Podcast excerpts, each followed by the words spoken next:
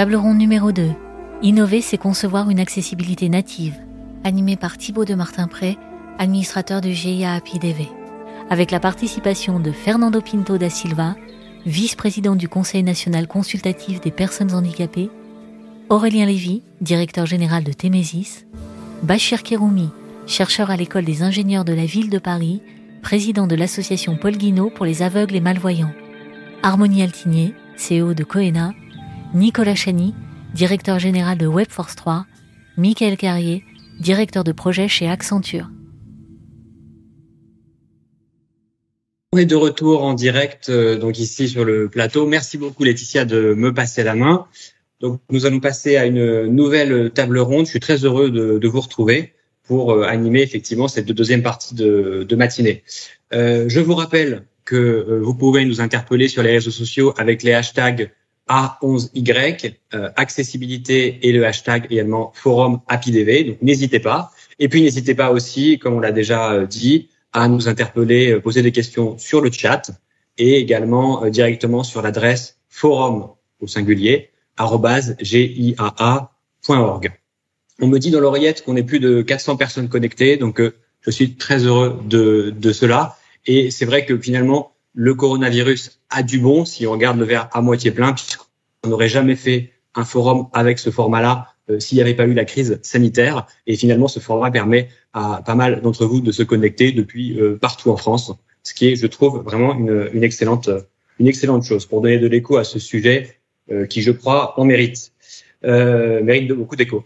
Alors, j'ai le plaisir d'accueillir tout de suite mes deux premiers invités, donc Aurélien Lévy, et Fernando Pinto da Silva. Aurélien et Fernando, bonjour à tous les deux. Bonjour. Bonjour Thibault.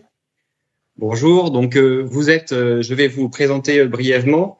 donc vous, Fernando, vous êtes vice-président du Conseil national consultatif des personnes handicapées, le CNCPH, qui est, corrigez-moi si je, je me trompe, l'instance représentative des personnes en situation de handicap et des associations en France. Donc le CNCPH est l'interlocuteur privilégié des pouvoirs publics autour de la, question du handicap.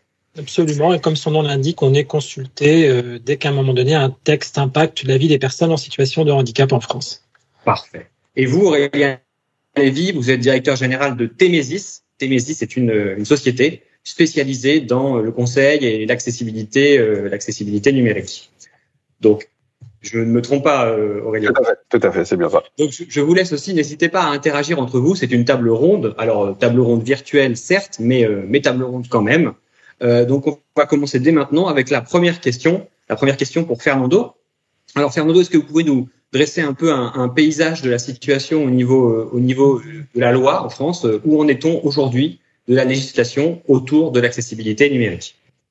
Ben, je dirais que si on parle à strictement parler de la loi, on a une loi qui en réalité embarque depuis une quinzaine d'années un certain nombre de dispositions concernant l'accessibilité numérique, euh, avec des échéances qui n'ont pas été respectées, euh, puisque en théorie on devrait avoir un web public qui aurait dû être rendu totalement accessible depuis 2012.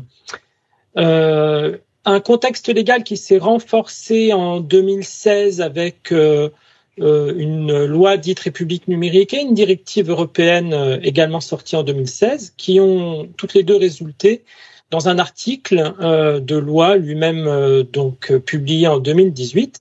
Et donc pour faire court, puisque je ne vais pas rentrer dans tous les détails techniques, on a aujourd'hui depuis le 23 septembre dernier, donc 23 septembre 2020, euh, pour le web public français, que ce soit des nouveaux ou des anciens sites, euh, l'obligation de publier une déclaration de conformité, c'est-à-dire sur euh, la page où on arrive sur le site internet de dire bah voilà ce site il est accessible partiellement accessible pas du tout accessible.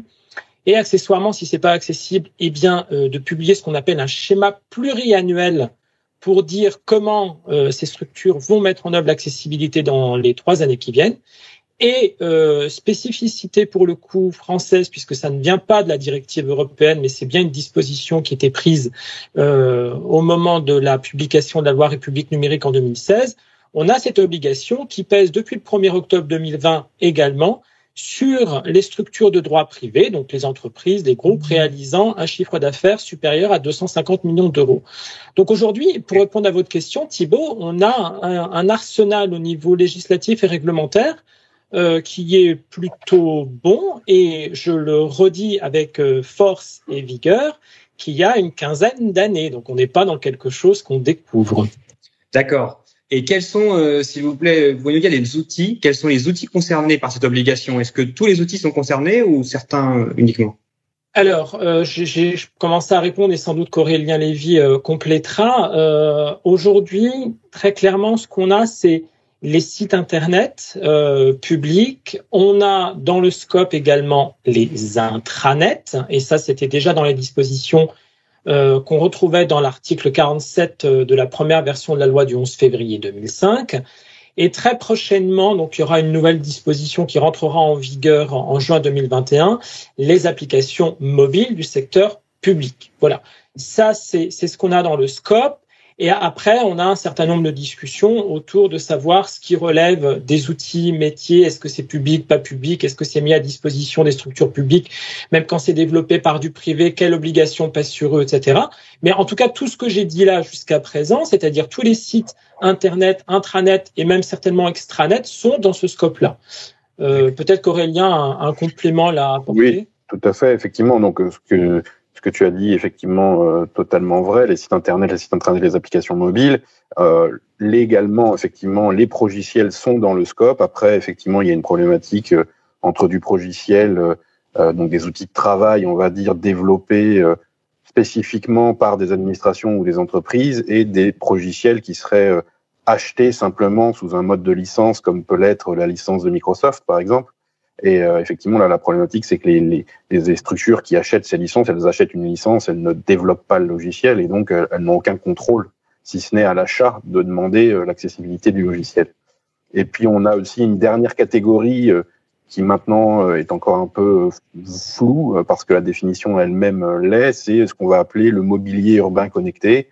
Euh, typiquement, on pourrait simplifier ça par tout ce qui va être borne interactive qu'on va trouver euh, à disposition du public euh, dans euh, les lieux recevant du public. D'accord.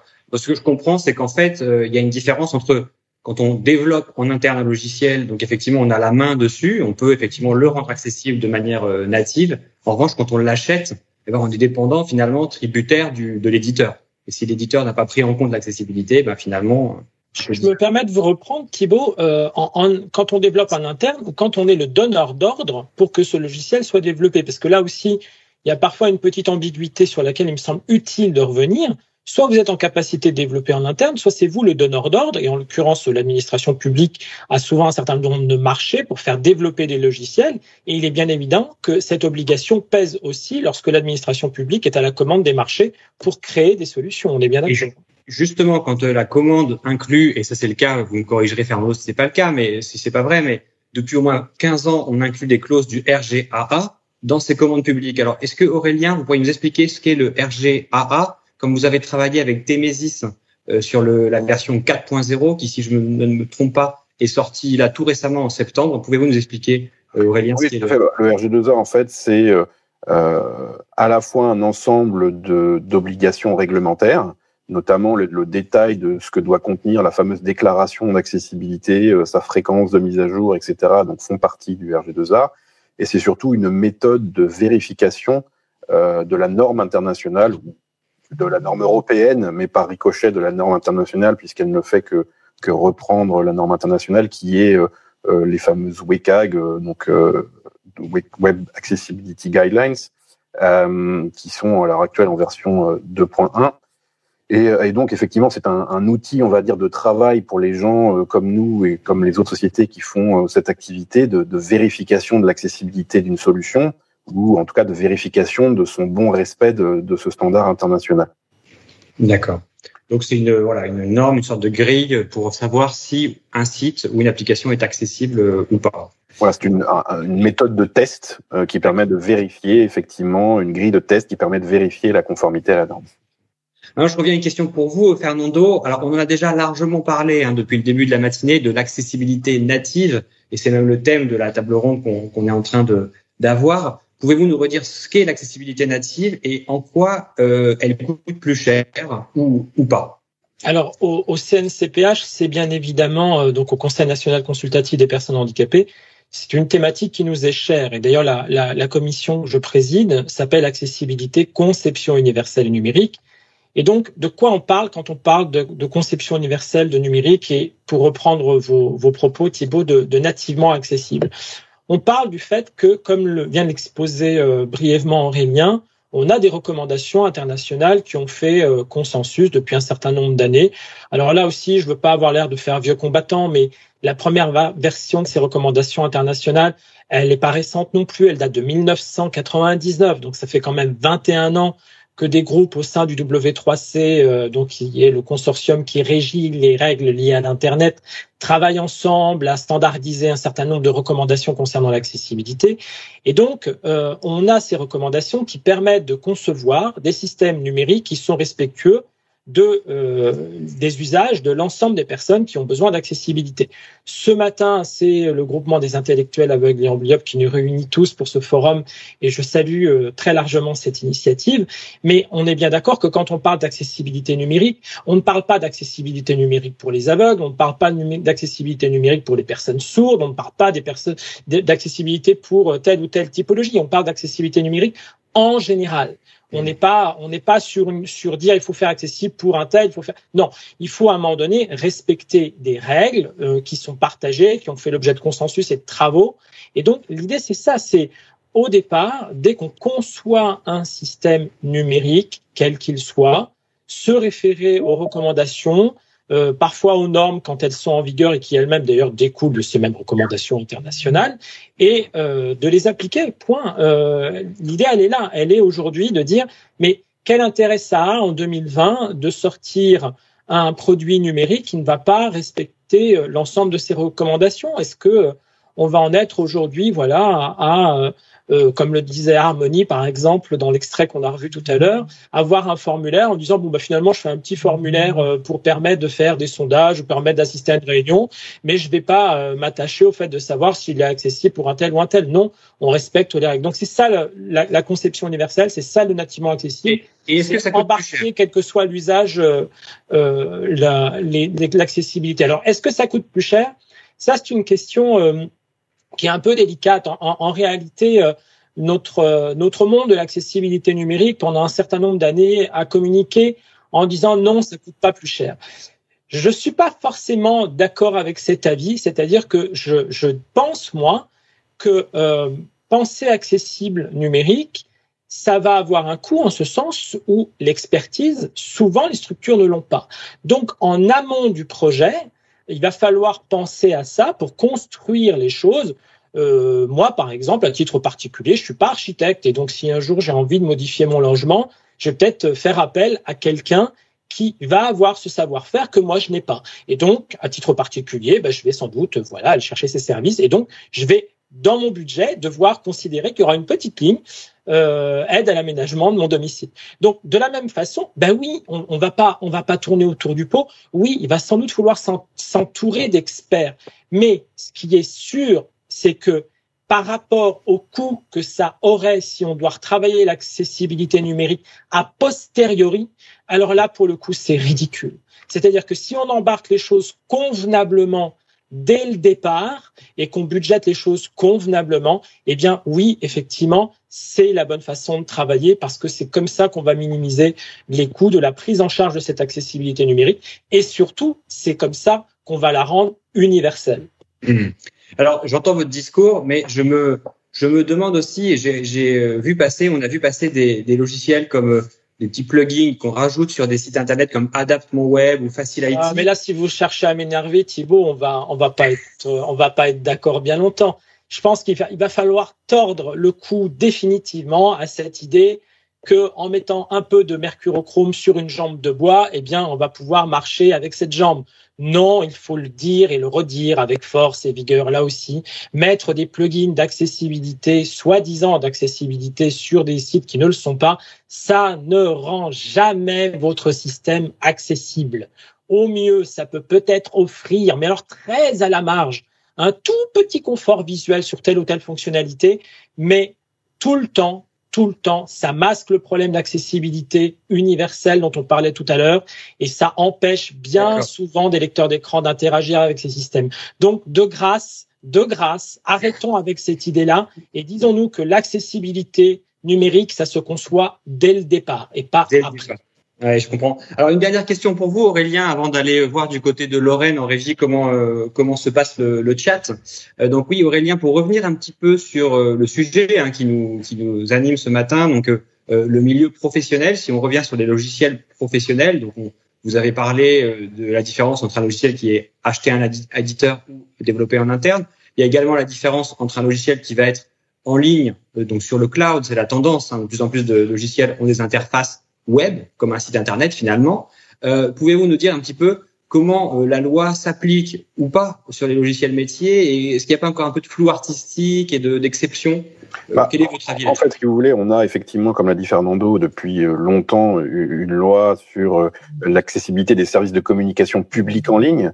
Et donc, on parle bien de communication publique en ligne. Et donc, effectivement, un logiciel qui ne serait pas connecté, on va dire, et qui ne passerait pas par le web, pourrait être exclu euh, du, périmètre de cet euh, article de loi présent.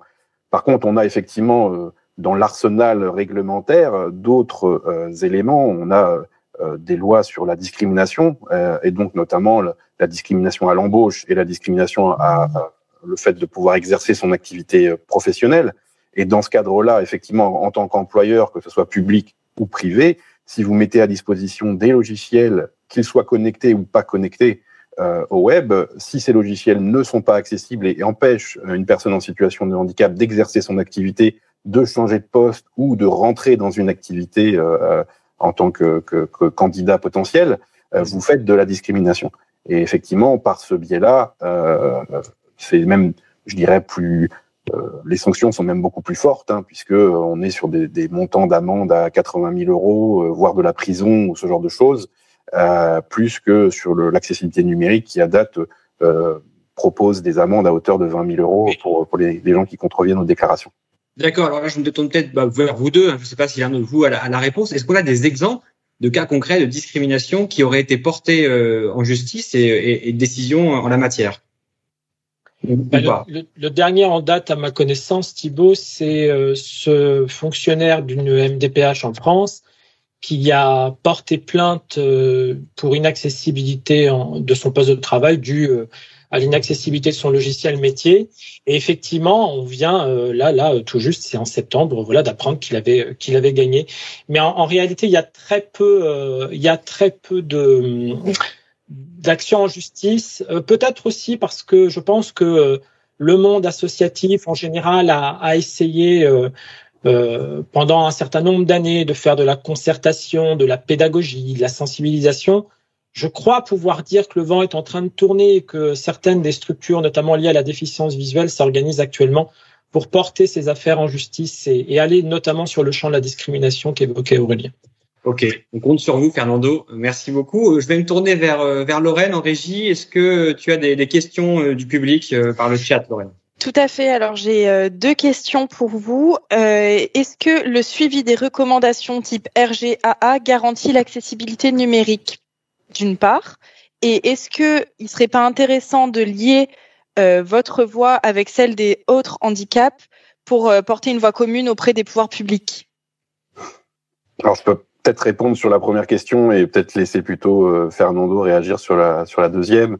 Euh, sur, sur, la première question, ce qu'il faut bien comprendre, c'est que garantir l'accessibilité euh, à 100% du temps, 100% des personnes et 100% des situations, ça n'existe pas. Euh, et, et, ce n'est pas l'ambition le, des, des, standards internationaux, puisque même directement dans le standard, standard international, il est mentionné que pour certains, euh, certaines situations et certaines, euh, euh, certains cas de, de, de situations de handicap, notamment tout ce qui va concerner le handicap intellectuel, le document est loin d'être euh, d'être exhaustif.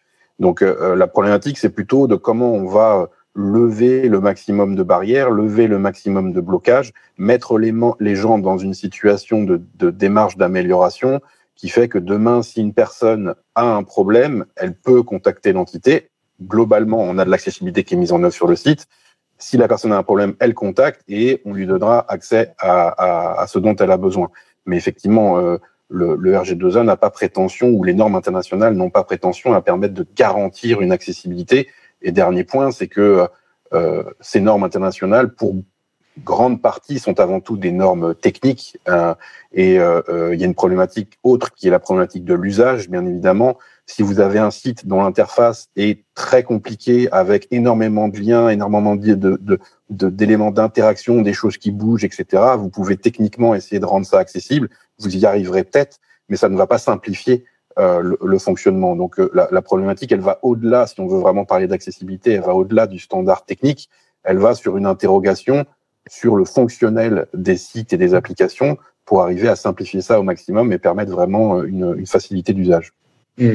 Alors pour ce qui est de la question concernant la pluralité des situations de handicap, en réalité, même si moi-même, effectivement, je suis aveugle, j'utilise un lecteur d'écran avec une plage braille dont je me passerai à aucun moment de ma vie, euh, très clairement, la voix que je porte ici ce matin, c'est celle du Conseil national consultatif des personnes handicapées.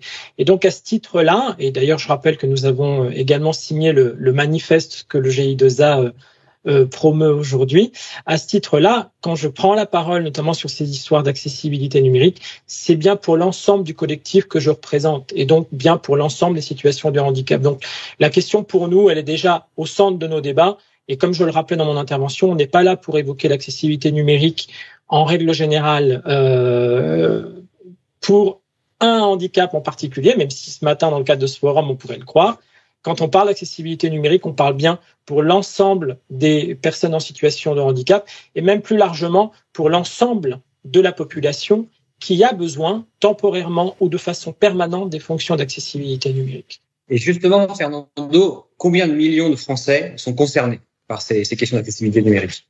Je vais, euh, je vais reprendre une statistique qui n'est pas franco-française parce qu'on a toujours du mal euh, à trouver des, chiffres, mais le ratio qu'on trouve euh, au niveau international dans un certain nombre de pays, d'organisations, etc., c'est une personne sur cinq dans le monde, une personne sur cinq, donc 20% de la population, a besoin de fonctionnalités d'accessibilité numérique.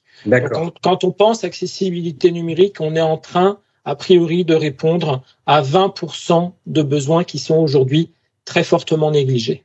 Donc au moins 12 millions de Français. C'est important de se dire là qu'on n'est pas en train de parler pour 200, 300 000 aveugles. On parle pour des millions de Français et ça bénéficie aussi au reste de la population puisqu'on l'a déjà dit, mais un site, une application accessible est une application plus utilisable pour tout le monde. C'est un peu la même le même exemple que la rampe d'accès qui va servir à la personne en fauteuil et aussi à la femme enceinte, aux personnes âgées, euh, etc. Ok. Euh, Lorraine, est-ce que tu as une dernière question, peut-être courte, euh, en régie?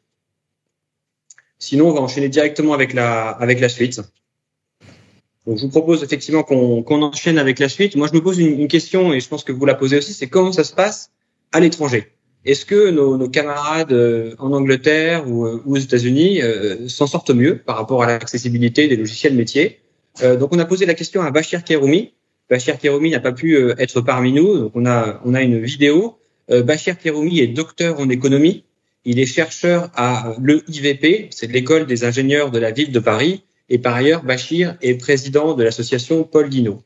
Bachir Keromi a mené une étude autour de l'accessibilité numérique aux USA et en Grande-Bretagne récemment. C'est une étude de terrain. Il est allé au sein des entreprises, des universités, et il a pu euh, se rapprocher au plus près euh, des postes de travail des déficients visuels. On a analysé les évolutions en fait euh, pour ces postes de travail à partir des interfaces réalisées par les, les, les, sociétés qui développent euh, euh, des, des, des, screen readers, par exemple, les lecteurs d'écran, les logiciels grossisseurs de caractères, etc. Et c'est là où on a vu une différence, à savoir les, euh, les États-Unis et le Royaume-Uni se sont engagés dans le développement de ce qu'on appelle digital universal design, c'est-à-dire la conception universelle en informatique, qui veut dire quand on développe un produit, un ordinateur ou un logiciel, on conçoit l'application pour tout le monde. On pense aux personnes non-voyantes, aux personnes malvoyantes, aux personnes âgées, aux enfants, etc. Et de ce fait, les applications sont accessibles. Et c'est ça qui fait la différence entre ces pays-là et le nôtre. Pourtant, on a affaire à des systèmes mondialisés Pourquoi sont-ils plus accessibles aux États-Unis et au Royaume-Uni qu'en France? On a les mêmes systèmes partout, sauf que les interfaces et les logiciels d'accessibilité développés aux États-Unis ne sont pas tous francisés, c'est-à-dire localisés en français. Ce qui fait que les personnes déficientes visuelles en France n'ont pas accès au même logiciel. Ça, c'est la première chose. Deuxièmement, même si le système, par exemple Windows NT ou euh, Unix, etc., euh, est le même en France et aux États-Unis, euh, l'application, le logiciel qui se rajoute, qui est développé par une autre société, si cette société n'a pas adopté une conception universelle en informatique, ben, ce logiciel il sera inadapté. Que faudrait-il faire en France, et notamment auprès des intégrateurs, pour que les déficients visuels aient accès à des systèmes nativement accessibles? Alors, il y a plusieurs euh, mesures convergentes. La première, il serait utile d'avoir un décret euh, donc euh, lié à la loi 2005 qui dit tout éditeur de logiciel doit en amont intégrer la conception universelle informatique afin que les personnes en situation de handicap visuel puissent accéder. S'il y a ce décret, euh, ça va inciter euh, les éditeurs à peut-être intégrer ça dans leur cahier des charges. Le deuxième niveau, c'est il faut absolument implanter un module de compétences de formation informatique sur l'accessibilité universelle ou le design universel dans les écoles d'ingénieurs, dans les BTS, les DUT, etc. Ça veut dire quoi? Ça veut dire que les techniciens informatiques des entreprises auront une compétence complémentaire et pourront, le cas échéant, euh, développer de l'ingénierie de l'accessibilité. Et souvent, l'ingénierie de l'accessibilité, elle est autour du, système serveur où là, on doit faire beaucoup de paramétrage, de macro-commandes, etc. Donc c'est un, c'est une c'est un plus un savoir-faire qu'une technique pure. Et euh, ça serait intéressant que les écoles qui forment des techniciens informatiques et des ingénieurs intègrent ce module. On vient d'écouter euh, Bachir Kiroumi qui nous parlait effectivement de ce qui se passe à, à l'étranger et on voit déjà des pistes, des pistes d'action autour euh, autour des éditeurs, comment travailler en amont avec avec les éditeurs et comment travailler pour améliorer la formation des développeurs. C'est quelque chose qu'on a déjà abordé. Comme vous voyez, c'est vraiment un point, un point dur, un point à traiter autour de, du sujet. Donc, euh, je remercie euh, pour la première partie Aurélien Lévy et Fernando Pinto da Silva pour euh, la richesse des, des, échanges et pour leur, leurs éclairages. Et donc, on va poursuivre euh, avec, avec cette seconde partie de table ronde. Je vous rappelle que vous pouvez interagir dans le chat euh, ou par mail à forum au singulier giaa.org. Vous pouvez envoyer vos questions ou euh, sur le chat ou par mail. Lorraine est en régie et elle, euh, elle suit tout ça avec beaucoup d'attention. vous pouvez également nous interpeller sur les réseaux sociaux en postant les hashtags accessibilité ou les hashtags A11Y ou le hashtag forum APIDV. Alors j'accueille euh, tout de suite, trois nouveaux intervenants. J'ai le plaisir d'accueillir Harmonie Altigné, Michael Carrier et Nicolas Chagny. Bonjour euh, à tous les trois. Bonjour. Bonjour. Bonjour Thibault. Bonjour. Bonjour, euh, bonjour à tous les trois. Euh, donc je vais vous présenter brièvement. N'hésitez pas à m'interrompre et à compléter si je, si je me trompe. Donc Harmonie Altigné, vous êtes gérante directrice de l'entreprise Coena. Coena est une entreprise spécialisée euh, dans l'accessibilité numérique et la, et la formation. Vous, euh, Michael Carrier, vous êtes directeur de projet chez Accenture. Accenture, euh, leader mondial du conseil en technologie et des services numériques. Vous êtes basé à Nantes. Exactement. Et enfin, Nicolas Chagny, vous êtes directeur général de Webforce 3, une école de, qui forme justement des développeurs. Vous parlez ce matin, ça tombe bien. Euh, donc, je propose qu'on commence. N'hésitez pas à interagir entre vous trois. Hein. C'est une table ronde, donc il euh, n'y a pas de, il a pas de problème. Euh, je vais poser la première question pour Harmonie. Euh, alors, on a parlé de la, de la loi Harmonie. Euh, on a dit qu'elle était suffisante, qu'elle était en place. Mais pourquoi, selon vous, cette loi n'est pas n'est pas efficace? Qu'est-ce qui se passe? Quel est le problème? Le problème euh, de cette loi, comme beaucoup de lois, hein, pour l'écologie c'est pareil, euh, c'est qu'on est très fort pour faire des lois, beaucoup moins pour les appliquer. Donc il y a un problème de volonté politique d'abord, de faire appliquer la loi. Je pense qu'on en discutait en, préparant, donc je vais reprendre l'exemple, mais euh, c'est un peu comme la ceinture de sécurité. C'est quelque chose qui est pour notre sécurité et remémorez-vous ou cherchez des extraits quand ça a été mis en place. Les gens étaient contre absolument. Il y avait énormément de résistance. Et qu'est-ce qui a fait que ça a été mis en place et qu'aujourd'hui c'est devenu un réflexe où on pense plus vraiment pourquoi? C'est parce qu'il y a eu des amendes. Donc à un moment, euh, je crois que on, ne refera pas l'impasse. Euh, pourtant, c'était la sécurité de tout le monde, les conducteurs, les passagers, de nos enfants, etc. Et les gens étaient contre. Donc là, de leur expliquer que l'accessibilité, c'est pour inclure tout le monde, euh, c'est un vrai choix de société. Donc euh, il faut une vraie volonté politique et il faut l'imposer. Et on n'a pas ça. C'est prévu dans la loi, mais euh, c'est absolument pas appliqué. Pour preuve, dans le décret justement euh, sur la mise en œuvre de la loi, il est censé y avoir un, web service hein, pour déclarer le, faire les fameuses déclarations d'accessibilité des sites web, qui est une des obligations légales. Euh, la, la, loi est pourtant entrée en vigueur en Europe le 23 septembre dernier. Donc, c'est, il est où le web service? Je Bonne question, Harmonie. Et justement, on me dit qu'en régie, Lorraine a déjà des questions, donc euh, je sens que vous êtes très. Lorraine, tu nous entends? Oui, tout à fait. Alors j'ai une question. Euh, pourquoi des logiciels bénéficient-ils de scripts natifs sur les lecteurs d'écran pour les versions américaines et non sur la version française? Alors, qui veut répondre à cette question Personne. Bon. Je pense que dans la vidéo de Bachir Kiroumi, effectivement, on comprend qu'aux États-Unis, il y a oui, une petite étape d'avance, un petit, une petite marche, euh, ils sont un petit peu avancés, on va dire, mais, euh, mais certains modules ou certains aspects ne sont pas francisés. C'est ce que c'est ce qu'on comprend de l'analyse de, de Bachir Keroumi.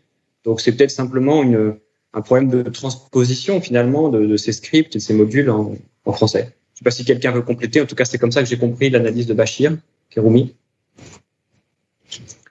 Du coup, je propose qu'on continue avec vous, euh, Nicolas, Nicolas Chani. Donc, vous avez dirigé des gros projets avant de rejoindre Webforce 3. Hein, vous avez dirigé des gros projets euh, dans le domaine du numérique. Et j'aimerais vous demander quelle est, selon vous, l'image, comment est perçue l'accessibilité, euh, voilà, quand on développe un gros projet web, par exemple? Je pense que la, difficulté de l'accessibilité, c'est que c'est que en fait, pendant longtemps, c'est vu comme un comme un centre de coût pour euh, pour les pour les grands clients. Alors pour les pour les clients publics, euh, c'est effectivement inscrit dans les cahiers des charges. Euh, mais parfois, quand c'est quelque chose qu'on aborde avec euh, des grands donneurs d'ordre privés, euh, ils le voient plutôt comme une ligne de plus dans un dans un dans un budget et finalement euh, comme une ligne qu'on peut à un moment donné enlever si on a besoin de si on a besoin de faire faire quelques économies. Et en fait, euh, c'est amusant parce qu'en écoutant ce qu'on disait jusque là, j'avais l'impression que l'accessibilité c'était comme beaucoup de choses sur Internet c'est que finalement, il y a beaucoup de choses qui ont été pensées il y a très longtemps euh, et qui ont du mal à se mettre en œuvre. Et je faisais dans ma tête, je faisais un parallèle avec euh, avec euh, les réseaux où on a IPv4 qui est en fait l'ancienne norme et IPv6 et en fait on n'arrive pas à mettre en, en œuvre IPv6 et si à un moment on n'y arrive pas, on aura un problème un problème majeur avec avec Internet. Et finalement, l'accessibilité, ça a été pensé il y a très longtemps et, ça existe depuis très longtemps dans, dans, dans un certain nombre de normes. Donc je pense que euh, les moyens, euh, Harmonie euh, parlait de la, un peu de, de, de, moyens un peu coercitifs. Donc ça fait ça fait partie de ça fait partie forcément de de, de l'arsenal. Après, il y a aussi euh, il y a aussi la prise de conscience. Quoi. Et je pense que ce qui a été dit tout à l'heure est intéressant, c'est que quand quand quand je quand les, les dirigeants prennent conscience que quand ils font de l'accessibilité, ils servent finalement tout le monde aussi. Euh, je pense qu'il y, y, a une forte, il y a une forte euh, prise de conscience. Et puis après, moi, j'ai euh, j'ai assisté à un moment donné au Diversity Days à une présentation et où en fait on nous montrait une application qui était utilisée, euh, la même application qui était utilisée par par deux personnes, une personne qui était en situation de handicap et une personne qui l'était pas. Et, et en fait, c'est en fait c'est des c'est des c'est des images chocs comme ça en fait qui reviennent c'est-à-dire que vous voyez deux usages et vous vous dites mais comment c'est possible euh, d'avoir euh, d'avoir d'avoir créé cet usage-là? Et donc je, je, suis vraiment assez convaincu que que que ça se passe à l'école euh, et que c'est comme pour IPv4, IPv6. Si on continue à enseigner IPv4 sans parler d'IPv6, on a un problème. Il y a les écoles d'informatique qui font ça.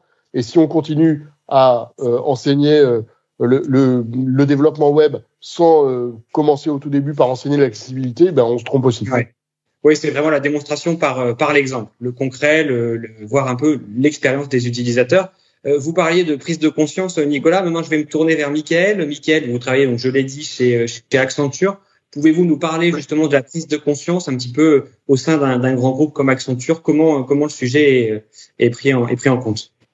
Alors, Tout à fait, Thibault. Euh, chez Accenture, euh, on a depuis depuis maintenant plusieurs années euh, une, une, mouvance autour du business responsable, c'est-à-dire la manière dont on va euh, euh, avoir une, une, une, couche de, on va dire, de responsabilité dans la manière dont on fait le business.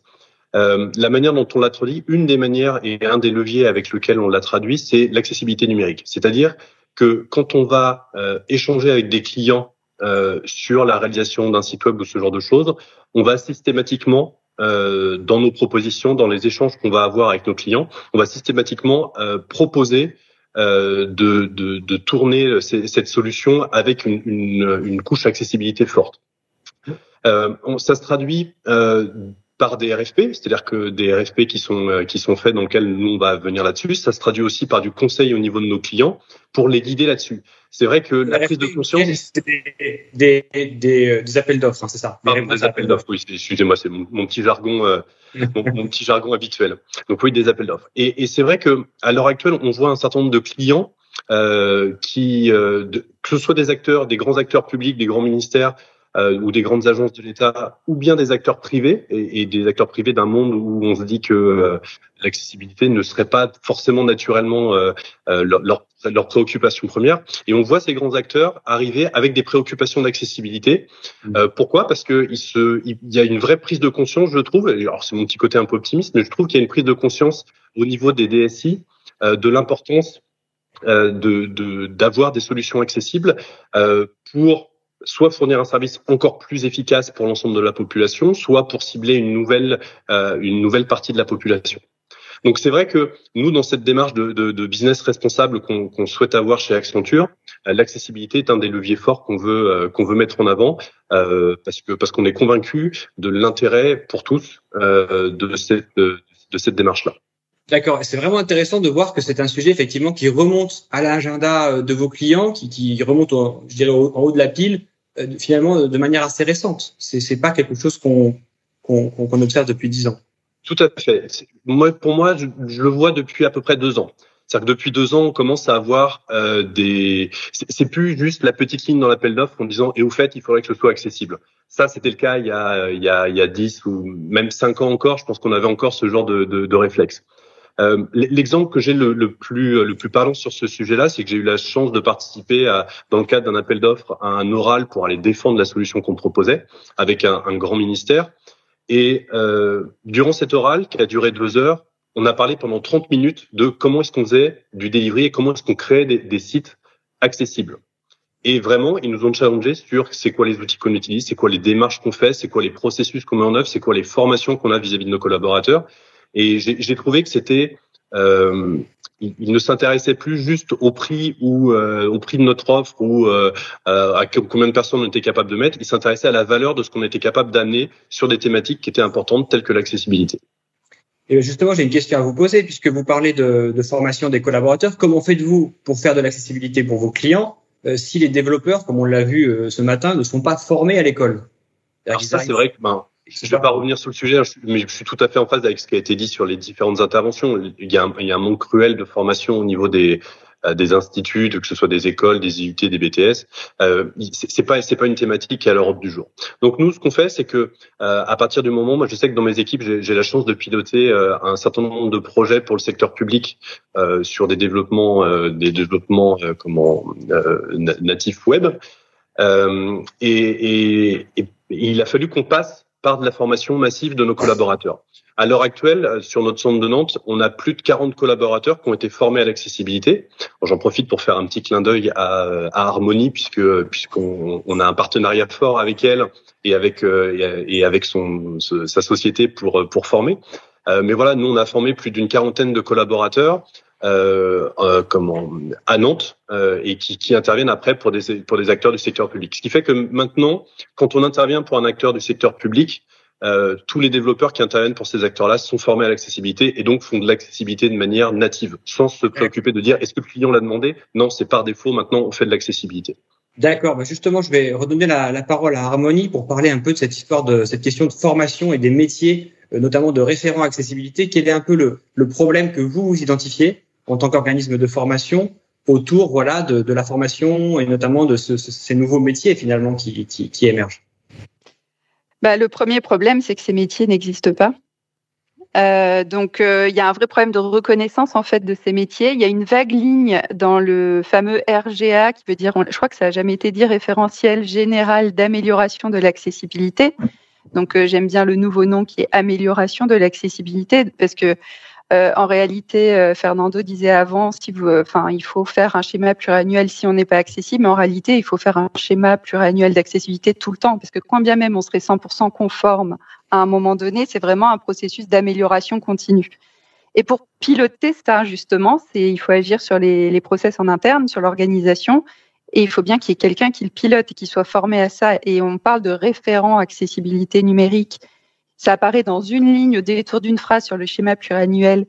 Euh, quand il est demandé d'indiquer dans le schéma pluriannuel le positionnement euh, de, du référent, mais euh, il y a rien qui indique euh, ce que c'est que ce métier. Euh, j'ai formé plusieurs référents, donc nous on a fait une formation là-dessus. On a beaucoup travaillé sur cette notion de compétences euh, opérationnel et de ce métier. Donc j'ai la chance du coup de côtoyer pas mal de, de, références sur le domaine. Et leur problématique en interne, c'est qu'ils savent pas forcément où les, les caser, surtout dans la fonction publique. Ça correspond à quelle échelle, à quel domaine. Et donc c'est très variable d'une organisation à une autre. Et on a ce problème-là. C'est bien de se former, d'avoir des compétences, mais comment je le valorise après sur le marché du travail? Euh, et puis, il faut sans doute plus qu'un seul métier. Et ça, c'est aussi euh, c'est quelque chose que je découvre un petit peu euh, aussi avec la pratique et le recul, euh, l'expérience, où je me rends compte que finalement, quand on prend un référent accessibilité numérique, surtout dans des très grosses structures, c'est très très insuffisant. Et il faudrait plutôt un binôme, voire deux équipes d'ailleurs. Et, à ce sujet, ben, un, retour d'expérience avec un client qui est Pôle Emploi. Et, ils, sont accompagnés. Alors eux-mêmes, j'avais formé une partie de l'équipe qui est à la DSI euh, qui sont très compétents, euh, qui, qui est une petite équipe qui travaille sur l'accessibilité numérique. Et malgré ça, il y avait quand même toujours des problèmes, des blocages. Et, euh, et du coup, euh, actuellement, on accompagne, euh, ils ont mis en place une équipe au niveau de la direction générale et de la direction de la stratégie. Et, et donc, c'est pas du tout les mêmes profils, c'est pas les mêmes compétences. Et on voit qu'il faut les deux. Et à côté de ça, dans d'autres organisations qu'on accompagne, il y a des gens qui étaient euh, vraiment à la stratégie et ça bloquait au niveau de la technique vraiment ces métiers-là qui sont deux métiers différents. Donc, je comprends qu'il faut vraiment que le sujet soit à la fois traité d'un point de vue opérationnel, technique, avec les bonnes compétences, mais surtout et en parallèle qu'il remonte dans l'organisation et qu'il soit pris en compte au niveau de la direction générale ou de la stratégie pour que cela fonctionne et pour appuyer le. Euh, c'est vraiment une obligation, mais pour pouvoir valoriser ça, il faut créer ces nouveaux métiers. C'est pour ça qu'on a, nous, on, on, travaille avec des partenaires à l'échelle européenne, puisque on parle de l'accessibilité numérique en France, mais en réalité, c'est issu d'une directive européenne et c'est très intéressant euh, d'y travailler euh, sous un prisme interculturel. Et, euh, et, on a besoin de, ce, ce, de nouveaux référentiels métiers aussi sur l'accessibilité numérique pour valoriser ces nouvelles compétences dont on a besoin. Hmm. Parce que ça ne sera pas tout seul. Soit l'accessibilité, on a tendance à, à dire bon bah je à prendre ça comme une checklist. Et ce que disait Aurélien Lévy avant et était très juste. Euh, le RG2A euh, et, et les normes internationales, c'est pas l'ambition en tout cas d'être une checklist. Euh, l'accessibilité, ça va bien au-delà. Et, et, du coup, on, on, va avoir un peu de mal à faire réellement accessible. Euh, soit on va considérer que oh là là c'est trop trop compliqué et on va rien faire, soit on va considérer qu'il suffit de respecter une checklist. Et en réalité, il faut se former. C'est pas très compliqué, mais ça ne s'invente pas. Donc il faut vraiment découvrir le sujet. Ouais, je comprends. Merci beaucoup pour cet éclairage. Je vais revenir maintenant euh, chez euh, du côté de Nicolas. Nicolas, retour retour à l'école. On a quand même envie de vous poser la question puisqu'on parle des développeurs depuis ce matin, des faits qu'ils sont pas suffisamment formés en formation initiale notamment que, que très très peu d'entre eux connaissent le sujet euh, une fois qu'ils ont leur, leur, diplôme en poche.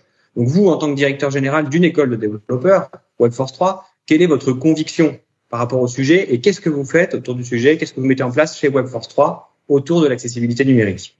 Alors, qu'est-ce que qu'est-ce qu'on met en place ou qu'est-ce qu'on remet en place? Parce que en fait, euh, euh, je pense que c'est des sujets qui sont des sujets continus.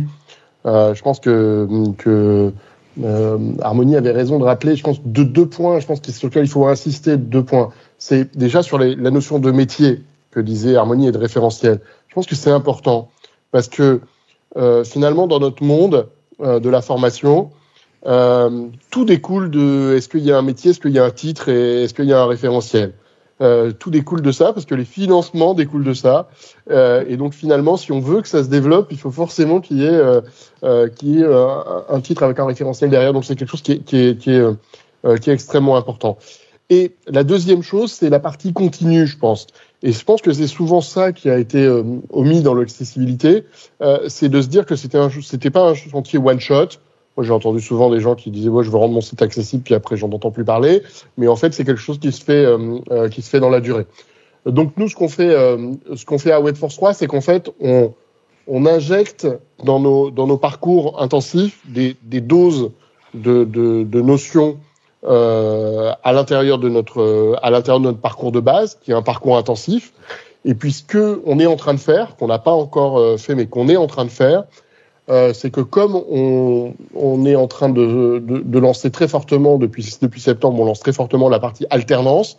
Donc on a la chance avec l'alternance d'avoir des semaines de spécialisation, euh, donc qui vont du coup euh, avoir lieu en 2021. Et on veut intégrer dans ces semaines de spécialisation euh, des parties de spécialisation liées spécifiquement, euh, liées spécifiquement à l'accessibilité. De toute façon, moi je suis convaincu que que c'est que c'est effectivement dans la formation initiale qu'on doit le faire, donc on a une responsabilité pour le faire. Et puis, euh, je suis convaincu aussi de ce que, ce que disait euh, ce que disait Michael tout à l'heure, c'est qu'en fait, euh, on a quand même la chance d'avoir des nouvelles générations qui arrivent un peu de partout, que ce soit dans les développeurs, que ce soit dans les DSI, que ce soit dans les dirigeants. On voit sur plein de sujets une prise de conscience responsable.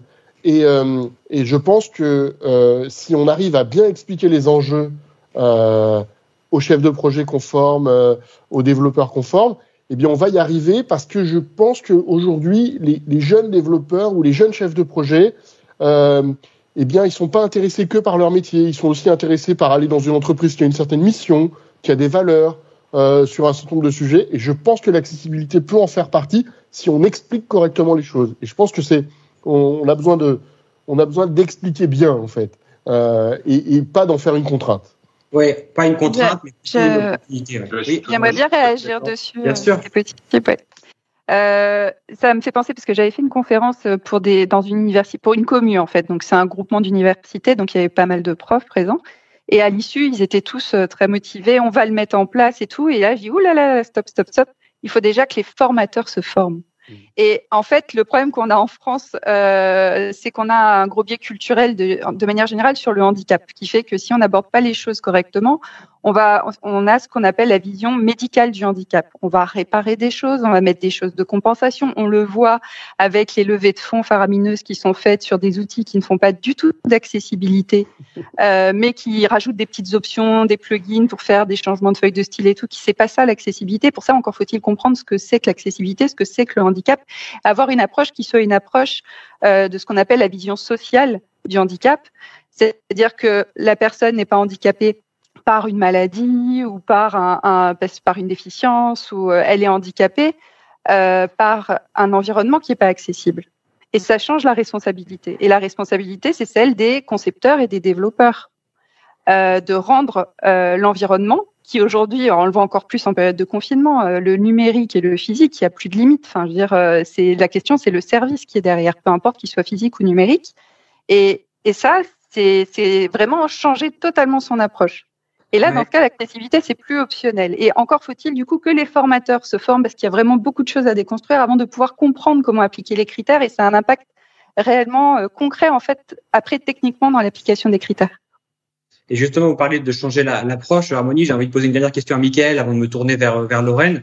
Chez Accenture, justement, comment le sujet est perçu par les développeurs euh, que vous avez formés ou par les, par les différents collaborateurs? Alors, c'est le point sur lequel j'allais réagir par rapport au propos de Nicolas je, je, je, suis tout à fait en phase. Moi, je trouve que c'est un, un, point qui change aussi la culture du développeur.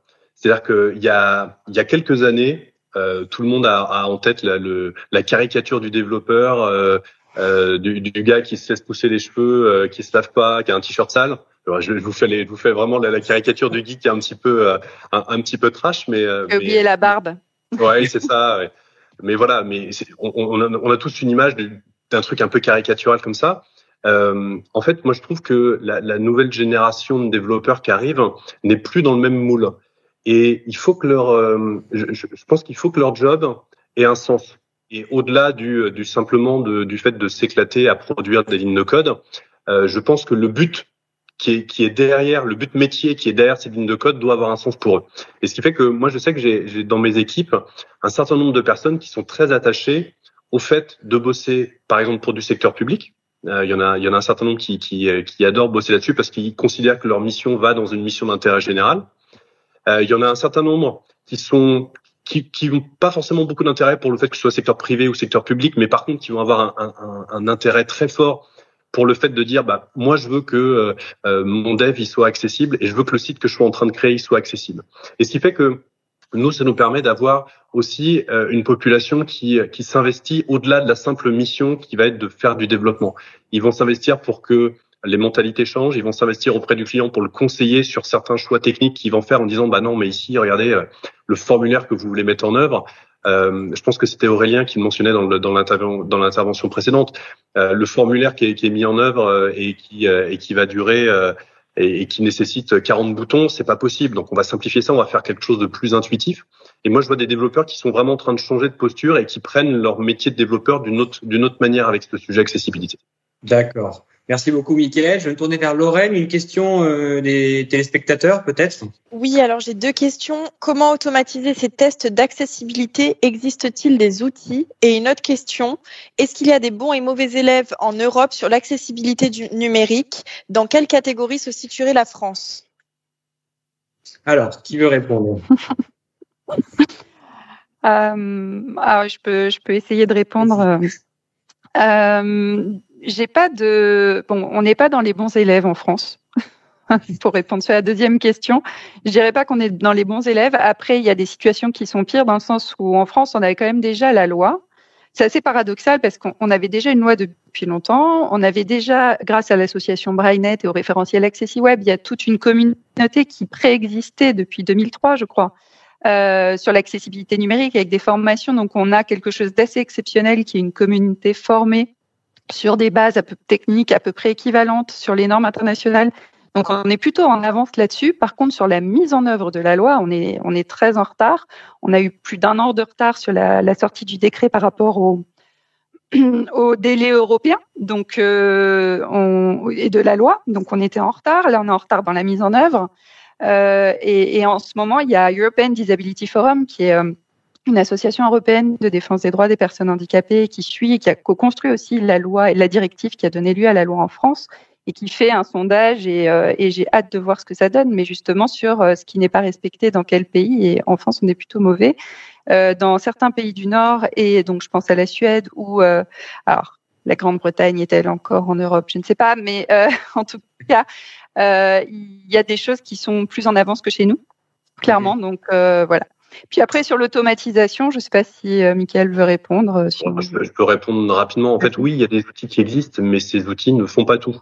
C'est-à-dire qu'en gros, on constate que l'utilisation d'un outil dans, dans, un cycle de développement euh, permet de valider les 20 à 30% des critères, mais que les 70 ou 80% restants, ça nécessite une intervention humaine. Pourquoi? Parce qu'on bah, on, a, on a la chance vis-à-vis des robots d'avoir un cerveau qui est capable d'extrapoler un peu plus qu'un robot, donc il faut qu'on en profite et c'est nécessaire pour avoir un niveau d'accessibilité qui soit vraiment bon et pas juste purement théorique, purement théorique et, purement pratique. Et juste pour compléter concrètement, où je suis 100% d'accord, évidemment, mais euh, pour compléter, euh, je pense que même avant, il vaut mieux se former avant d'utiliser les outils. Ça, c'est la, la, partie d'information qu'on utilise à la fin euh, parce que c'est très utile et très puissant et ça fait gagner du temps et c'est important d'avoir ces outils-là. Euh, même s'ils ne testent que 20 à 30% on peut monter un petit peu parfois, euh, mais à condition d'avoir la bonne approche au départ. Et il vaut mieux d'abord se former et après on utilise les outils. Oui. L'outil doit juste être une aide en fait, une aide au développement pour pour pour avoir un garde-fou très rapide. Mais mais c'est ça n'empêche pas la formation 100% en phase. Ouais. D'ailleurs, dans la plupart des, des, des outils de développement. Ah ouais, tout à fait. On va, on va, devoir, je suis désolé, on est pris par le temps, on va devoir conclure. Euh, je voulais poser une dernière question à, à Nicolas. Euh, effectivement, on a parlé tout à l'heure de l'importance de comprendre pour les développeurs pourquoi euh, une application doit être accessible. Donc, comprendre qui est vraiment l'utilisateur final, quelle est la finalité finalement de, de, de, ces, de ces normes, de ces contraintes. Et est-ce qu'une solution, ce serait pas justement qu'il y ait plus de personnes en situation de handicap qui travaillent dans le domaine du numérique est-ce que ça, ça pourrait pas être une piste de travail justement pour que, aux côtés des développeurs, il y ait euh, dans leurs équipes euh, des euh, personnes en situation de handicap? C'est effectivement une, une, des pistes, euh, comme d'ailleurs dans, dans, dans, beaucoup de sujets. Euh, en fait, l'idée, ben, c'est plus une population est représentée euh, chez, chez, les développeurs, plus du coup, il, il, va y avoir une prise de conscience. Et d'ailleurs, nous, on travaille avec une une, une société qui s'appelle Backtech qui fait du euh, où les deux associés, il y a une personne en situation de handicap et une qui ne l'est pas. Et et euh, du coup, euh, euh, eh bien, on, on, ça, ça, nous permet d'avoir des, des, approches qui sont, euh, qui sont des approches totalement différentes. Alors, une des choses qu'on va faire chez, chez Webforce 3, on vient de, de, de signer un, un, consortium avec la GFIP, la PF et Atlas et également notre, notre confrère Simplon. on va former 500 personnes en situation de handicap vers les métiers du numérique, vers les métiers du développement, euh, mais aussi euh, mais aussi vers les métiers du, du marketing digital. Et euh, comme dans le numérique, il y a une, une pénurie, euh, eh bien, il y a aussi euh, il, y a, il, y a, il y a beaucoup de place. Euh, et on l'a on a déjà formé beaucoup de situations de personnes en situation de handicap chez, chez Webforce 3. Et donc, on, voilà, on s'engage dans ce, dans ce programme-là. Je pense que ça fait partie des actions. Euh, il y a tout ce qu'on peut faire euh, dans euh, la formation, entre guillemets, de, de base. Et puis, il y a aussi toutes les personnes en situation de handicap qu'on peut emmener dans ces, dans ces métiers-là. Et je pense que ça fera, ça fera beaucoup de bien à tous ces métiers. Merci beaucoup, Nicolas. Il est temps de conclure. Je vous remercie tous les trois pour, pour vos participations et pour ces apports très riches. Donc, je vais effectivement vous, dire un petit peu moi ce que j'ai retenu finalement de, de, de, ces échanges. Ce que je comprends, c'est qu'il y a une loi qui est euh, qui existe, qui est même parfois plus plus dure qu'à l'étranger, mais le problème c'est qu'elle n'est pas euh, appliquée. Voilà, on n'a pas les moyens, l'État ne s'est pas donné les moyens malheureusement d'appliquer la loi. Le premier problème, sans doute. Le deuxième, c'est sans doute au niveau de la formation. On a beaucoup parlé là depuis depuis le début des échanges ce matin. le fait que très peu, un tout petit pourcentage des développeurs abordent le sujet à l'école. Et donc forcément, bah, comment pourrait-il développer une application accessible s'ils sont pas au courant euh, du sujet. Ça paraît compliqué.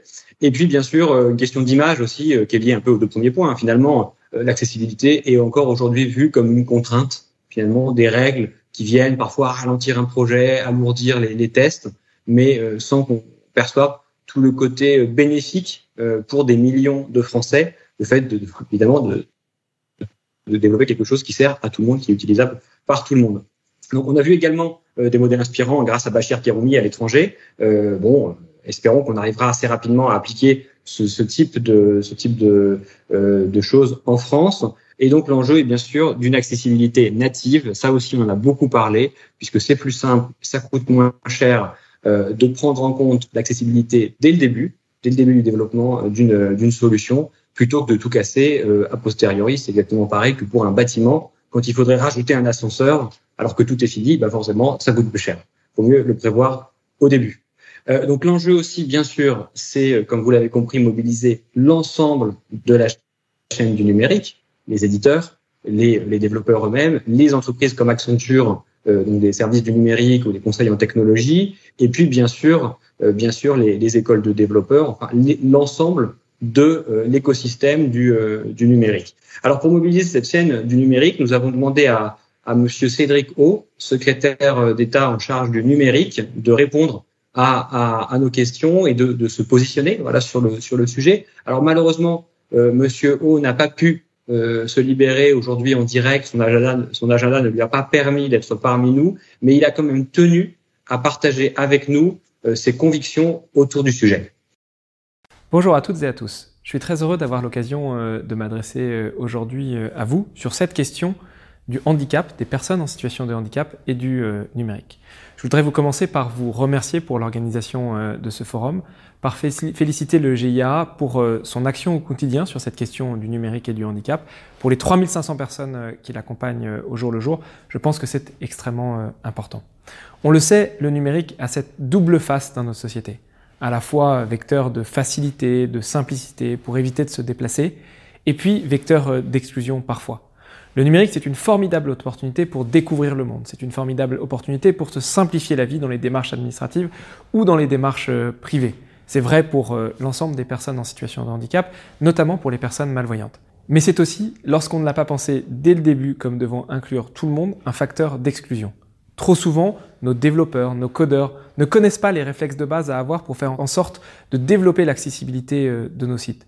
Trop souvent, nos services publics, les services privés, ne mettent pas l'accessibilité au cœur de euh, leur politique de Internet et de leur politique euh, d'accessibilité pour l'ensemble des publics.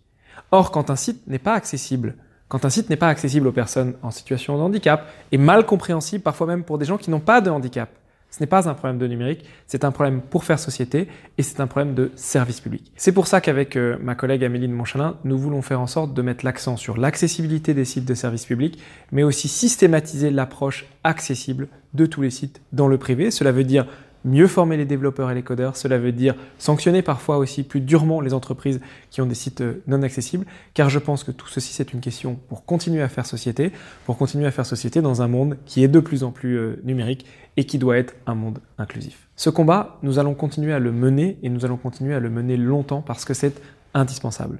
Bien sûr, il n'y aura pas de grand soir de l'inclusivité. Il faut se battre pied à pied tous les jours pour faire en sorte de faire progresser cette question euh, de l'accessibilité. C'est pour cela que le manifeste présenté par le GI2A est si important et c'est pour cela qu'on doit continuer à travailler tous ensemble pour que ce monde numérique, il soit encore plus inclusif que le monde réel.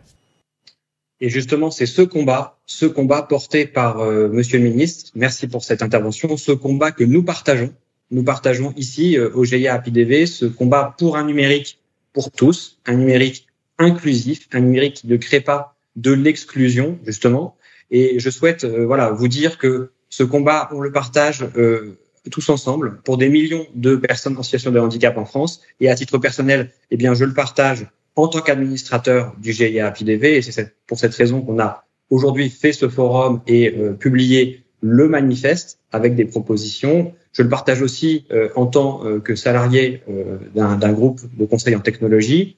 Euh, qui doit aussi euh, se saisir du, du sujet. Et c'est le cas, on l'a vu avec euh, avec Michael, c'est Accenture. Et je le partage aussi, bien sûr, ce combat avec Monsieur le ministre en tant que personne en situation de handicap, euh, bien évidemment. Donc j'espère sincèrement que Monsieur le ministre arrivera à ses fins et arrivera à obtenir des résultats concrets, puisque manifestement on partage le constat les problématiques sur les, les, formations des développeurs notamment, les problématiques sur les sanctions qui ne sont pas appliquées également. Donc, je souhaite sincèrement euh, au ministre d'arriver à atteindre, atteindre ses objectifs et à avoir des résultats dans l'intérêt de l'inclusion de millions de Français en France. Alors, c'est un combat aussi collectif. Euh, c'est pour ça que nous avons souhaité euh, mettre en ligne ce matin un, un manifeste, un manifeste dont Pierre Maragou, le président, vous a parlé en introduction. C'est un manifeste qui présente 12 propositions, 12 recommandations issues, issues du terrain, issues de, voilà, de, de remontées, de, de, cas concrets de l'inaccessibilité. On a cherché à formuler, voilà, des, des priorités d'action, des, des choses concrètes qu'on pourrait euh, mettre en œuvre, que l'État pourrait mettre en œuvre. Alors parmi ces, ces 12 priorités, il y en a six euh, qui, qui, nous intéressent plus particulièrement ce matin. Euh, c'est les six priorités d'action pour favoriser un accès à l'emploi, un accès un accès pour tous, euh, et notamment pour les déficients visuels aux outils euh, numériques et pour l'accessibilité numérique. Donc ce manifeste, comme l'a dit euh, Monsieur Pinto da Silva, a été co-signé par le CNCPH, le Conseil national consultatif des personnes handicapées, donc en la personne de Fernando Pinto da Silva, son vice-président en charge de la commission accessibilité et conception universelle. Et euh, nous sommes très heureux également, puisque c'est un combat collectif, de vous faire savoir que le manifeste a également été co-signé par Monsieur Fernando Pinto, euh, pardon, Monsieur Edouard Ferrero, excusez-moi, euh, le président euh, de la Confédération française pour la promotion sociale des aveugles et handicaps, la CFPSAA. La CFPSAA est l'organe euh, en France qui représente l'ensemble des associations de déficients visuels auprès des pouvoirs publics. Donc c'est un combat collectif. Euh, je vous propose euh, de lire et d'écouter surtout euh, ces six propositions, mais sachez également que vous pouvez les retrouver sur le site apidv.org, apidv.org. Les six propositions pour l'accès à l'emploi ont été mises en ligne ce matin. N'hésitez pas à les partager, à, à, les faire connaître dans vos réseaux, sur les réseaux, sur les réseaux sociaux. donc voici, on écoute maintenant la vidéo qui présente ces six propositions pour un accès favorisé à l'emploi pour les déficients visuels. Six priorités d'action pour un numérique inclusif favorisant l'emploi des déficients visuels.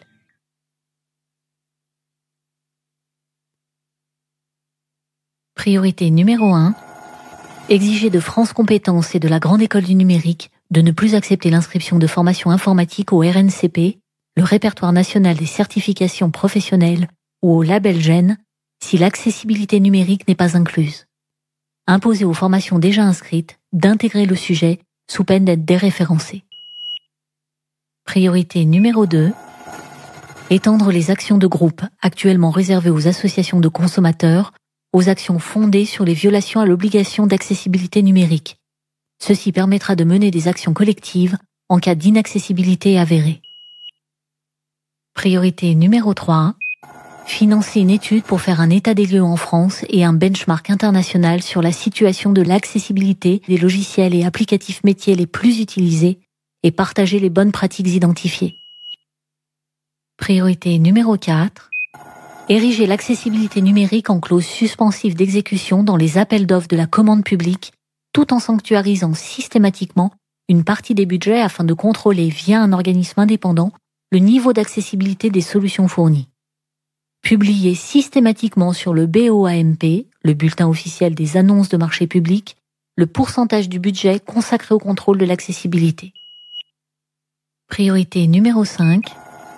Se donner les moyens de contrôler l'obligation d'affichage du niveau d'accessibilité numérique et du plan de mise en conformité pour les sites et applications des organismes publics et entreprises réalisant un chiffre d'affaires annuel supérieur à 250 millions d'euros, comme la loi l'exige. Priorité numéro 6. Intégrer nativement l'accessibilité numérique dans la conception des schémas directeurs des systèmes d'information et le développement des solutions numériques en s'appuyant sur les éditeurs de logiciels, les entreprises de services numériques, les ESN et leurs donneurs d'ordre. Contrôler le niveau d'accessibilité des solutions livrées à l'aide d'un prestataire spécialisé et indépendant. Alors voici effectivement les six priorités euh, pour un numérique plus inclusif pour les personnes en situation de handicap dans le monde du travail. Je vous rappelle que vous pouvez les retrouver dès maintenant sur le site apidv.org, apidv.org, et nous allons dans quelques instants les remettre à Madame la Ministre Amélie de Montchalin, ministre de la Transformation et de la Fonction publique. Et voilà, je vous remercie, je vous souhaite une bonne euh, bah, une bonne journée, une bonne poursuite de, de forum. Et nous allons tout de suite retrouver euh, Madame la Ministre dans son bureau au ministère, à Chalin, en compagnie de Pierre Maragou, le président du GIA à Vidébé. Madame la Ministre de la Transformation et de la Fonction publique, euh, merci d'avoir accepté d'intervenir en clôture de notre forum. Comme vous le savez sans doute, le numérique est vraiment au cœur des vies personnelles et professionnelle des personnes aveugles et malvoyantes. Euh, et on pourrait même dire euh, incontournable, euh, notamment pendant la période du confinement, où c'était le seul moyen pour travailler et pour pouvoir évidemment lire ou accéder à la culture. au nom de tous les membres du GIA APDV, j'ai le plaisir de vous remettre le, le manifeste Merci. pour un numérique plus inclusif au service de l'accès à l'emploi et à la culture. Euh, et je me réjouis que bah, vous soyez très sensible à ce sujet de l'accessibilité numérique et que vous ayez dit que l'État euh, se devait d'être exemplaire. Euh, j'ai également entendu que vous comptiez mobiliser le plan France Relance. donc je, souhaiterais que vous puissiez nous, nous dire comment est-ce que concrètement l'État va accélérer, la mise en accessibilité des sites Internet publics. Alors d'abord, merci beaucoup euh, de cet échange. Euh, effectivement, c'est un sujet pour moi majeur euh, que de rendre tous nos services publics accessibles à tous les Français. Euh, on ne peut pas aujourd'hui se dire qu'on exclut 12 millions de Français de l'accessibilité aux services publics quand ils sont en particulier en ligne. On l'a vu pendant la crise sanitaire, les outils numériques peuvent être une chance, encore faut-il qu'ils soient accessibles à tous. on a aujourd'hui beaucoup d'obligations légales euh, c'est un peu comme l'égalité homme-femme. Ça fait longtemps que c'est écrit, ça fait quand même pas longtemps, voire jamais, que ça a été vraiment euh, euh, acquis. et donc, on voit bien que nos obligations ne sont pas appliquées. Aujourd'hui, tous les sites publics, États et collectivités, sont soumis à l'obligation d'offrir des services 100% accessibles. Aujourd'hui, si on regarde maintenant la réalité, seulement 12% des 250 démarches les plus usuelles des Français sont effectivement vraiment accessible euh, à toutes les personnes. On se conforme euh, au référentiel RG2A, qui est euh, une norme, je crois, qui fait foi et qui est reconnue par tous. Et on a des sites qui font des choses très bien. Je pense à servicepublic.fr ou au site de la CAF. on a des domaines du champ public où on est en retard. Je pense notamment à Pôle Emploi. J'ai rencontré Jean Basser, son directeur, encore la semaine dernière, quelques jours, et on s'en est parlé précisément parce qu'on voit bien que là, on doit réussir à faire beaucoup mieux vu les enjeux qui sont derrière. Alors, moi, je me suis fixé avec Sophie Cluzel sur ce sujet une feuille de route très ambitieuse. Euh, d'abord, on a bien un, déjà un schéma pluriannuel de mise en accessibilité et tous les sites doivent euh, présenter une déclaration d'accessibilité. Et nous avons pour objectif qu'en 2022, 80% des 250 démarches dont je vous parle soient vraiment accessibles à tous les Français et donc à toutes les personnes en situation de handicap. Euh, comme je vous l'ai dit, on n'y est pas. Euh, donc avec Sophie Cluzel, on a fait deux choses. La première, c'est qu'on a euh, réenvoyé aux ministres, euh, notamment parce qu'il y a des nouveaux ministres, clairement les obligations qui sont aujourd'hui en vigueur. Et dans le cadre du plan France Relance, on a dédié une partie importante de ce plan, c'est 500 millions d'euros, à la mise à niveau numérique de l'État et des collectivités pour les agents publics, je reviendrai, pour les usagers euh, et pour tous les services. Et dans ces 500 millions d'euros, je peux vous dire que tous les ministères qui me présenteront des projets pour que les fameuses 250 démarches les plus usuelles dans la vie des Français soient désormais accessibles à tous, eh bien, je les finance. Je finance ces projets. On sait que c'est pas très coûteux, mais on sait que ça demande de parfois revoir le code, revoir euh, le design, revoir aussi toute l'interopérabilité avec euh, des outils que les uns et les autres vous utilisez pour avoir accès euh, au site internet. Et donc, vous voyez, on a une feuille de route, on a de l'argent, on a des objectifs qui sont toujours aussi clairs, et donc on va pouvoir faire un suivi trimestriel dans un observatoire qui est déjà public et où l'un des sept critères qu'on suit pour savoir si le numérique de l'État est un bon numérique, un des sept critères, c'est l'accessibilité. Donc pour les 250 démarches, vous allez pouvoir avec moi, tous les trimestres, très précisément, euh, savoir où on en est. Et donc euh, voilà, ça sera, je pense, un, effort aussi qu'on fait de manière très transparente, parce que c'est pas une, chose de dire que l'État pense avoir bien fait, c'est une autre de savoir si euh, les usagers sont satisfaits. Je voudrais vous encourager pour m'aider à une chose, sur maintenant la plus grande majorité des sites et des démarches en ligne de l'État, vous pouvez donner votre avis. Eh bien, j'ai besoin que vous donniez votre avis. J'ai besoin que vous fassiez part de vos difficultés, ou inversement, quand ça marche bien, que vous le fassiez savoir, ça motivera les équipes. Euh, tout ce système d'amélioration, on le fait en partant des usagers. C'est pas euh, ceux qui font l'outil qui dit qu'il marche. C'est ils le font et ils attendent de voir si des retours éventuels sont faits, comment ils peuvent les intégrer pour améliorer le service. Et donc j'ai vraiment une demande à vous faire. On a euh, plusieurs systèmes aujourd'hui qu'on va regrouper bientôt. Je pense notamment à voxusager.fr. C'est une plateforme qui vous permet de donner votre avis sur une démarche, sur un service public, sur une expérience. Dites-moi ce qui est le plus pénalisant, parce que ça nous aidera aussi à prioriser. Et puis, au fur et à mesure, bah, j'espère que vous me direz euh, que des choses positives. Et donc, ça voudra dire qu'on aura bien avancé. Je me réjouis, euh, Madame la Ministre, de cette, de, de cette transparence. Euh, et c'est particulièrement important parce que pour euh, euh, les 300 000 personnes en situation de handicap dont font partie les, aveugles et les, malvoyants qui travaillent au sein de la fonction publique, l'accessibilité numérique, c'est aussi une question d'emploi. Sur ce point, je, souhaiterais aussi que vous puissiez nous, nous dire comment l'État peut mieux accompagner les agents en situation de handicap euh, et notamment sur cette question de l'accessibilité numérique. Alors, il y, a, y, a, deux volets. Il y a d'abord l'emploi des personnes en situation de handicap dans la fonction publique. Euh, évidemment, on cherche à être exemplaire. On cherche à être le plus proche, voire de dépasser l'objectif des 6%. de personnes au sein de la fonction publique, au sein des agents publics, qui soient euh, des personnes en situation de handicap. On est aujourd'hui à 5,8%. Donc, c'est pas 6, mais c'est le fruit, vous voyez, d'un effort constant pour permettre aux personnes en situation de handicap d'avoir une insertion professionnelle et euh, de trouver leur place. Après, je suis très conscient d'une chose. Euh, il y a l'aspect quantitatif, 5,8%, un objectif à 6. Et puis, il y a ensuite la qualité des métiers, l'accompagnement dans les carrières et, euh, j'allais dire, la réalisation personnelle qu'on peut avoir dans son métier euh, quand on est euh, agent public et en situation de handicap. Alors, on a fait une loi, enfin, plutôt Olivier Dussopt à l'époque, qui me précédait dans les fonctions sur la fonction publique, a présenté au Parlement une loi qui a donc été promulguée le 6 août 2019, qui pose quatre enjeux, je crois, extrêmement importants qui vont dans votre sens et qui font, euh, je crois, la situation du travail en situation de handicap euh, un peu un enjeu nouveau, notamment pour les encadrants. La première chose, c'est que nous avons une nouvelle voie de recrutement pour les apprentis. Tous les apprentis en situation de handicap pourront euh, maintenant, avec un processus assez simple, être titularisés. Et donc, on retire la barrière du concours en privilégiant la voie de l'apprentissage. Ça, je pense qu'il faut vous m'aider à le faire connaître. Et je crois que c'est vraiment un outil d'insertion professionnelle très positif. La deuxième chose, c'est quand euh, on garde le concours, si on le souhaite, on aménage vraiment les concours sur la durée, sur le fractionnement des épreuves, euh, avec des aides euh, humaines ou techniques nécessaires. On le disait globalement, aujourd'hui c'est une vraie obligation et on va vraiment y mettre les moyens pour que ça soit une, une, réalité.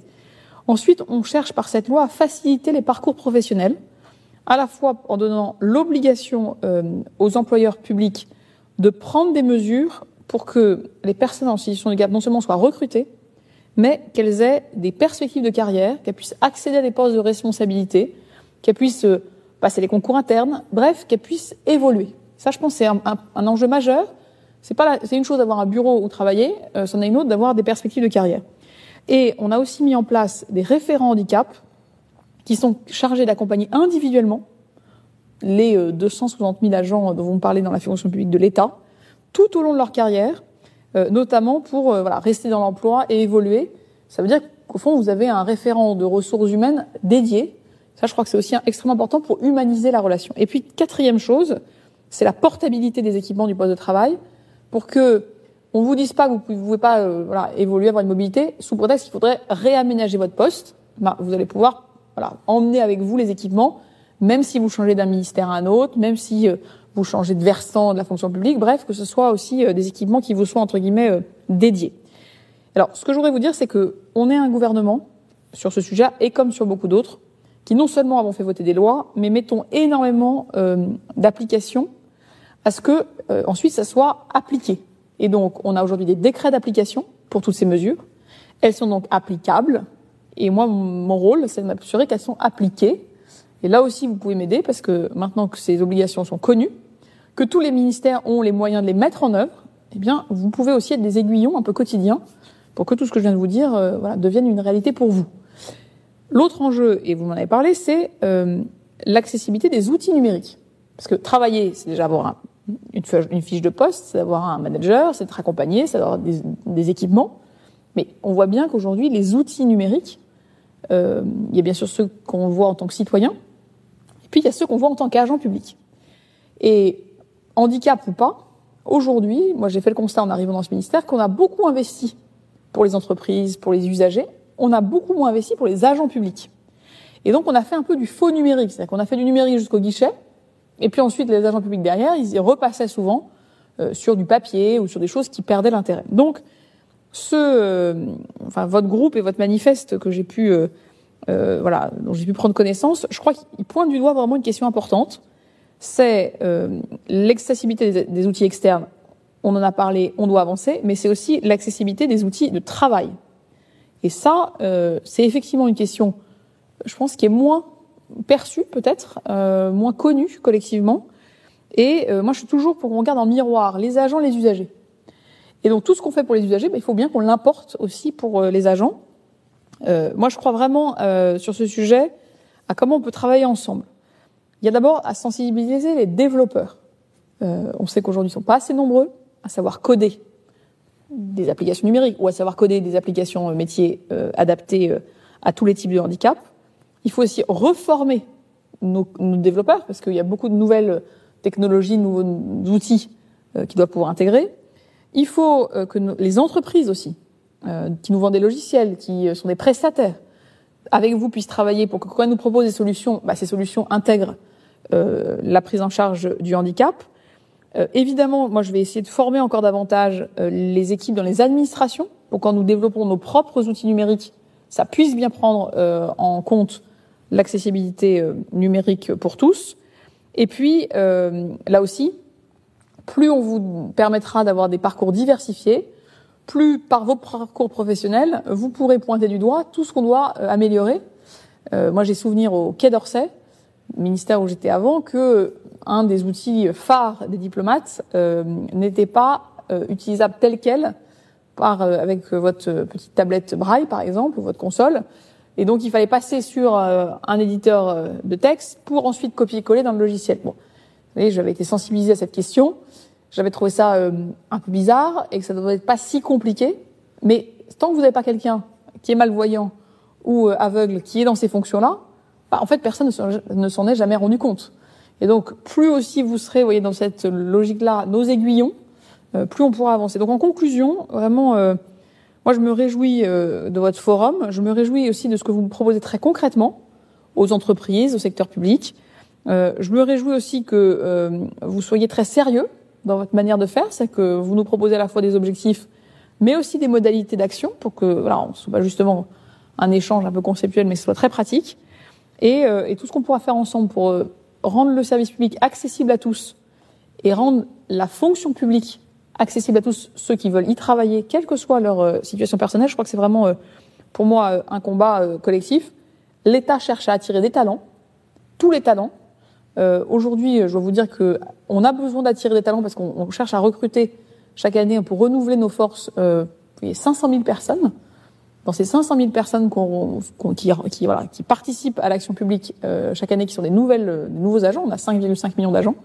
Je pense qu'il faut qu'on soit en capacité d'accueillir aussi tous les talents des gens qui euh, voient un peu moins bien que les autres ou qui voient pas, euh, parce que euh, je suis sûr vous pouvez apporter beaucoup au pays. Merci Madame la Ministre et merci d'avoir écouté les propositions que, que nous portons et que nous ne portons pas seuls puisque nous les portons aussi avec le Conseil national consultatif des personnes handicapées et la Confédération française pour la promotion sociale des aveugles et des amblyopes. Et comme vous l'avez souligné, c'est un sujet sur lequel nous avons besoin de l'État euh, et où nous pouvons travailler ensemble. Merci pour votre participation. Eh ben, je vous remercie et puis euh, je salue à travers vous voilà, tous les adhérents, tous les participants, tous les partenaires, tous les amis de euh, vos différents cercles d'action et de réflexion. Et, euh, et on va donc, euh, en tout cas tous les trimestres, publier et voilà nos résultats. Mais vraiment, je vous demande de m'aider aussi à pointer du doigt ce qui fonctionne pas forcément bien, parce que ceux qui codent essayent de faire le mieux possible, mais vous êtes aussi les premiers, je dire, testeurs. Euh, on a euh, un bêta-testeur euh, malvoyant dans les équipes de la direction interministérielle du numérique, mais euh, bon, il teste tout ce qu'il peut tester, mais vous, pouvez sûrement l'aider. C'est bien noté, et l'exemple que vous avez cité tout à l'heure est très révélateur. Nous en avons d'autres, et nous serons ravis de pouvoir euh, travailler avec vous pour, les, pour améliorer ces situations-là. Ben, je vous remercie.